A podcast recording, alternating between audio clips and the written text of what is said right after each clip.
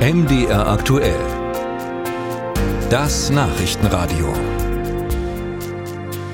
Im Juli hatte ja das Bundeskabinett den Haushaltsentwurf für 2024, also das kommende Jahr, beschlossen. Und darin heißt es letztlich für die Bundesregierung in den kommenden Jahren sparen, sparen, sparen.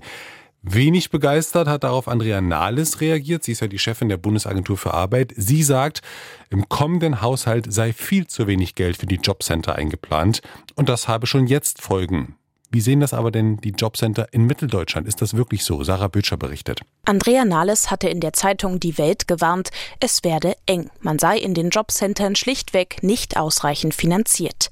Konkret gehe es um ein Minus von 6,6 Prozent, also 700 Millionen Euro weniger. Der Sprecher der Bundesagentur für Arbeit, Matthias Kleindienst. Die Aufgabenbewältigung in den Jobcentern kostet natürlich äh, Geld, äh, beispielsweise durch die Reform beim äh, Bürgergeld.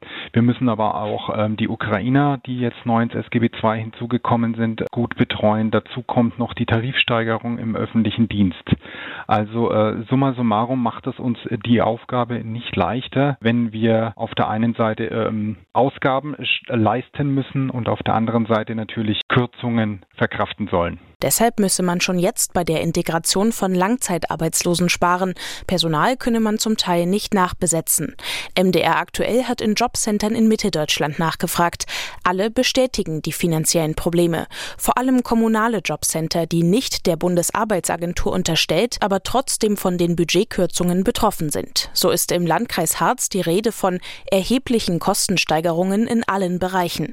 In Jena werde es immer schwerer, eine gewisse Qualität zu halten sagt der dortige Leiter Matthias Welsch. Was schade ist, weil ja auch die Bundesregierung dieses Bürgergeld angestoßen hat und dort Ideen mit vorgebracht hat für noch mehr Leistungen, die natürlich nur mit mehr Personal machbar sind, ne? aufsuchende Beratung, rausgehen, äh, viel mehr Zeit nehmen für Einzelcoachings, Einzelgespräch, was natürlich dann, wenn ich das Geld fürs Personal nicht habe, äh, gar nicht machbar ist. Dazu kämen teure Softwares, was wiederum die Digitalisierung weiter verzögere, meint auch Felix Baumeier vom Kommunalen Jobcenter Landkreis Leipzig. Also bei der Leistungsauszahlung, bei der Schnittstelle zu anderen Ämtern und anderen Behörden, da bräuchten wir auf jeden Fall noch viel mehr Digitalisierung und das kann dann auch nicht mehr so gut ausgebaut werden, wie wir es gerne hätten. Allerdings beschweren sich in dieser Zeit ja viele, dass sie mehr Geld brauchen. Ist die Kritik von Frau Nahles also berechtigt?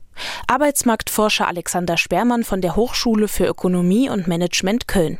Zunächst muss man ja skeptisch sein, wenn eine große Bundesbehörde mit äh, 100.000 Mitarbeitern mehr Geld fordert. Aber in diesem Fall ist es gerechtfertigt. Das begründet Sperrmann mit großen Herausforderungen für den Arbeitsmarkt. Als Beispiele nennt er ebenfalls die Integration von ukrainischen Flüchtlingen, die höhere Zahl von Langzeitarbeitslosen und das Bürgergeld.